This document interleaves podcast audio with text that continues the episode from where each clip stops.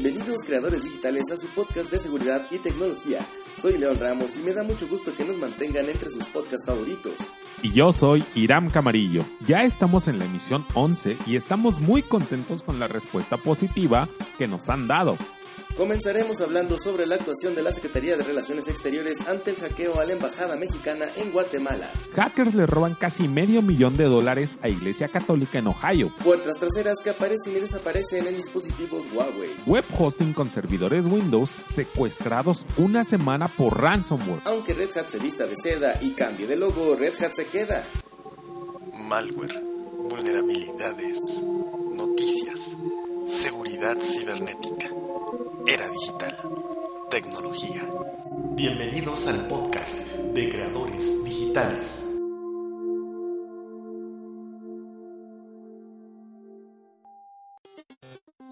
La Secretaría de Relaciones Exteriores no informó al INAI del robo de datos de la Embajada Mexicana en Guatemala. La Secretaría de Relaciones Exteriores olvidó notificar al Instituto Nacional de Transparencia, Acceso a la Información y Protección de Datos Personales, al INAI, sobre el robo de datos y documentos de ciudadanos mexicanos y guatemaltecos ocurrido la semana pasada. La fecha límite fue el lunes 22 de abril para notificar al INAI el robo y posterior publicación de dicha información por el hacker. Un punto muy importante al día de hoy es que la Secretaría de Relaciones Exteriores no ha notificado este incidente, que afectó de forma significativa los derechos de los titulares de los datos, y esto debió de haber sido notificado de forma inmediata para que los mismos pudieran tomar medidas necesarias para proteger su información y su privacidad. Hackers robaron más de medio millón de dólares a una iglesia católica en Ohio. Una iglesia católica en Ohio avisó a sus feligreses que tenía malas noticias, pues hackers habían robado 1.75 millones de dólares en sus cuentas bancarias, los cuales estaban destinados para remodelar la iglesia. En una carta a los feligreses, el padre Bob Steck compartió las malas noticias. El miércoles de la Semana Santa recibí una noticia muy difícil que necesito compartir con ustedes en esta misa y por medio de esta carta. Nuestro equipo Visión 2020 ha estado trabajando de la mano con Maurus Brothers Construction para renovar nuestra iglesia. En general, el proyecto ha ido muy bien en tiempo y forma. El miércoles, Maurus Brothers llamó para preguntar por qué no le habíamos hecho el pago mensual durante los últimos dos meses, por un total aproximadamente de 1.750.000 dólares. Esta fue una noticia impactante para nosotros, ya que hemos sido muy rápidos en nuestros pagos cada mes y hemos recibido todas las confirmaciones apropiadas del banco de que las transferencias bancarias de dinero a Maurus se realizaron correctamente.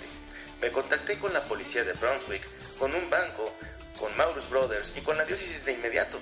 También se integró al FBI. Tras una investigación más profunda realizada por el FBI, descubrimos que nuestro sistema de correo electrónico fue hackeado y los perpetradores pudieron engañarnos para que creyéramos que Maurus Brothers había cambiado de banco de instrucciones de depósito. El resultado es que nuestros pagos se enviaron a una cuenta bancaria fraudulenta y el dinero fue extraído por los criminales antes de que supiera lo que había sucedido. No hace falta decir que esta fue una información muy angustiosa. ¿Cómo lo lograron? Los hackers accedieron a dos cuentas de correo de la iglesia, aunque aún no se determina qué método utilizaron para acceder a ellas, lograron engañar al personal de la iglesia y les hicieron creer que los datos bancarios de depósito de la constructora habían cambiado. El personal de la iglesia espera que su seguro cubra hackeos a correos electrónicos y así poder recuperar el dinero. En Creadores Digitales les recomendamos que implementen controles de seguridad y procesos de validación para actividades tan sensibles como transferencia de dinero, crear programas de concientización en seguridad de la información para sus empleados y establecer medidas de seguridad como el segundo factor de autenticación, que prácticamente son gratuitos y fáciles de usar. Puertas traseras que aparecen y desaparecen en dispositivos Huawei. Vodafone encontró puertas traseras en el 2011 en un equipo provisto por Huawei para Vodafone Italia. Si bien Vodafone dice que los problemas se resolvieron, la revelación podría dañar aún más la reputación de Huawei. Una puerta trasera o backdoor es una vulnerabilidad que permite entrar a un servidor, página web, red local o empresarial sin ser detectado y con ciertos privilegios. O no, depende. Para poder así hacer casi lo que sea. Esto es peligroso porque el usuario desconoce que existe esta puerta abierta sin protección. Vodafone le pidió a Huawei que eliminara las puertas traseras de los routers de Internet para el hogar en 2011 y recibió garantías de Huawei de que los problemas se habían solucionado pero las pruebas posteriores revelaron que las vulnerabilidades de seguridad permanecían, según los documentos. Vodafone también identificó puertas traseras en nodos de servicio óptico, que son responsables de transportar el tráfico de Internet a través de fibras ópticas y otras partes llamadas pasarelas de red de banda ancha, que manejan la autenticación de suscriptores y el acceso a Internet. Desafortunadamente para Bloomberg, Vodafone tuvo una explicación mucho menos alarmante para la puerta trasera es un servicio de diagnóstico de LAN de primera línea, aunque no está documentado. La puerta trasera a la que se refiere Bloomberg es Telnet, que es un protocolo que es comúnmente usado por muchos proveedores de la industria para realizar funciones de diagnóstico.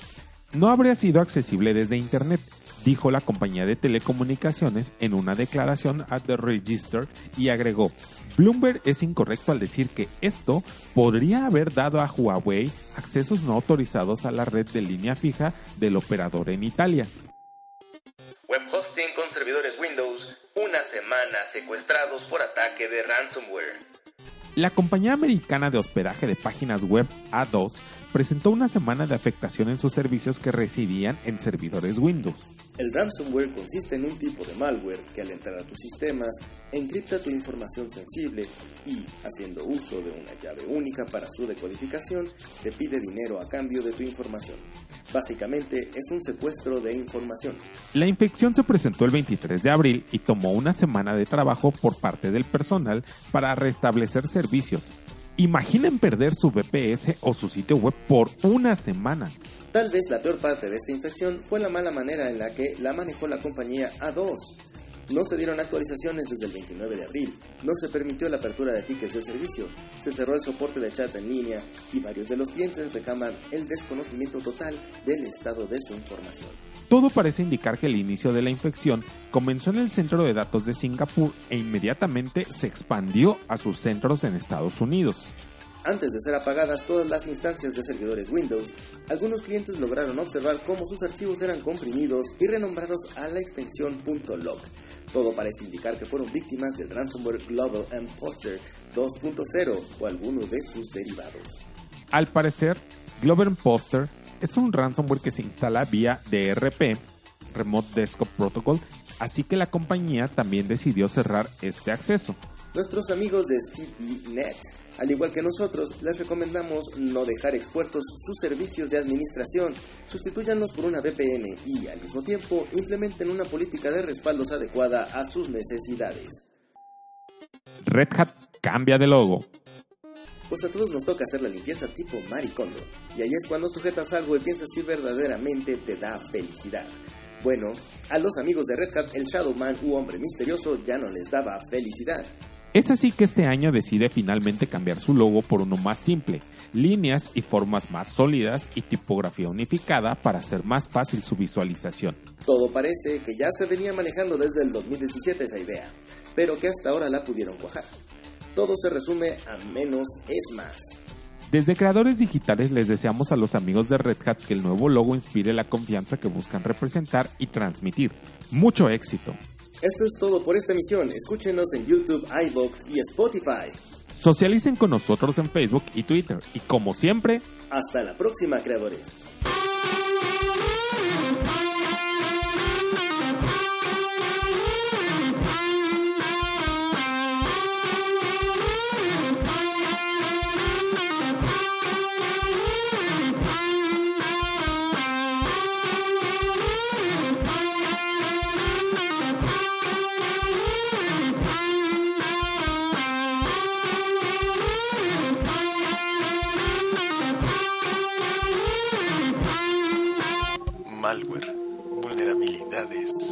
Noticias, seguridad cibernética, era digital, tecnología. Bienvenidos al podcast de creadores digitales.